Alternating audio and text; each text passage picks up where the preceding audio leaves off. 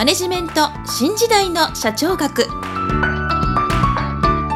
こんにちは。中小企業診断士のロッカーです。今回はマネジメント新時代の社長学の第5回目をお届けしたいと思います。前回は会社の中にある3つの役割意思決定を行う役割経営を担う役割事業を担う役割この3つがあるということと意思決定は株主総会や取締役会などで行う。そして意思決定を行う役割を企業と呼びますということについてお話ししました。今回は経営を担う役割と事業を担う役割についてお話ししたいと思います。まずはじめに事業についてお話ししたいと思います。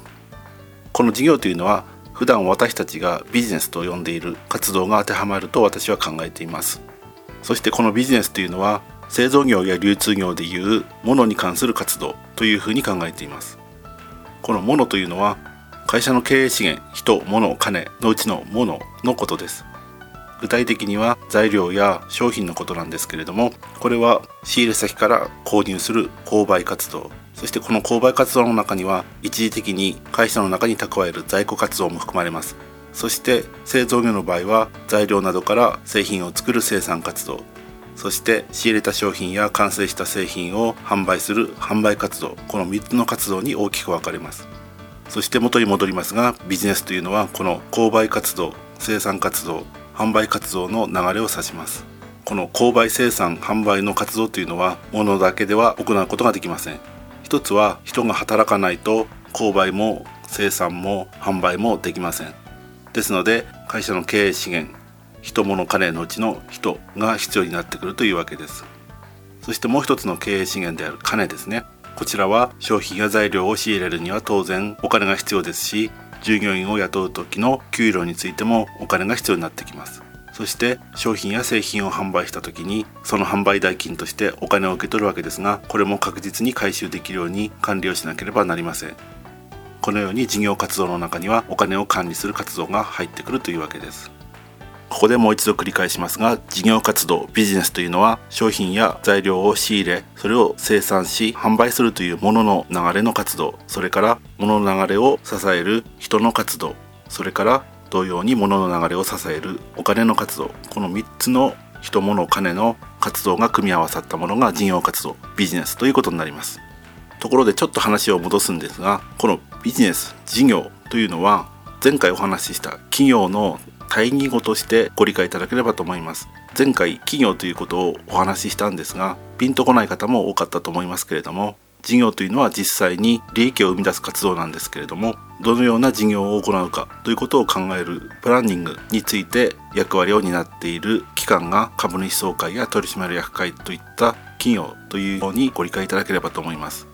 では話を戻して次に経営についてお話したいと思います。今ビジネスとは人物金この3つの活動を指すとお話ししたんですが経営というのはこの3つの活動をうまくやりくりするという役割を指します。私たちは普段マネジメントするというような言葉を使っていますが経営とはこのまさにマネジメントというように私は考えています。ではどうしてマネジメントが必要なのかということをお話ししたいと思いますがではマネジメントするというのはどういうことかというと例えば製品を販売する時に顧客は価格が安い方がいいわけですが仕入れ先はなるべく材料や商品を高く買ってもらいたいというように考えています。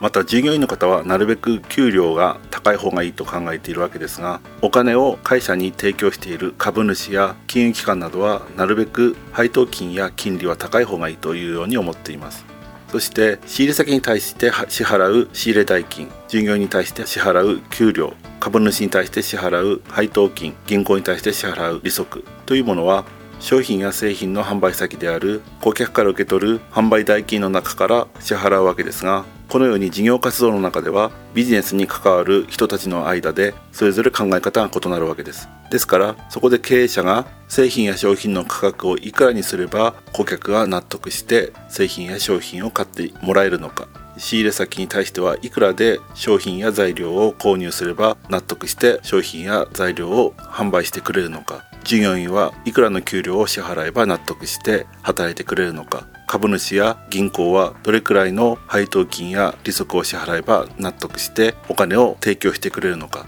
こういったお互いの利害をうまく調整する。そういった役割が経営者に求められています。今回このように言葉で経営者の役割についてご説明したんですけれどもまだピンとこない人もいるかもしれません。ただこの経営とはどういったことかということについては回を追って説明していくに従って皆さんも徐々に理解していっていただけると思いますので引き続き番組をお聴きいただければと思います。以上今回は会社の役割のうちの事業と経営についてご説明しました。次回は所有と経営の分離ということについてご説明したいと思います。それではまた来週。皆さんのお耳にかかりたいと思います。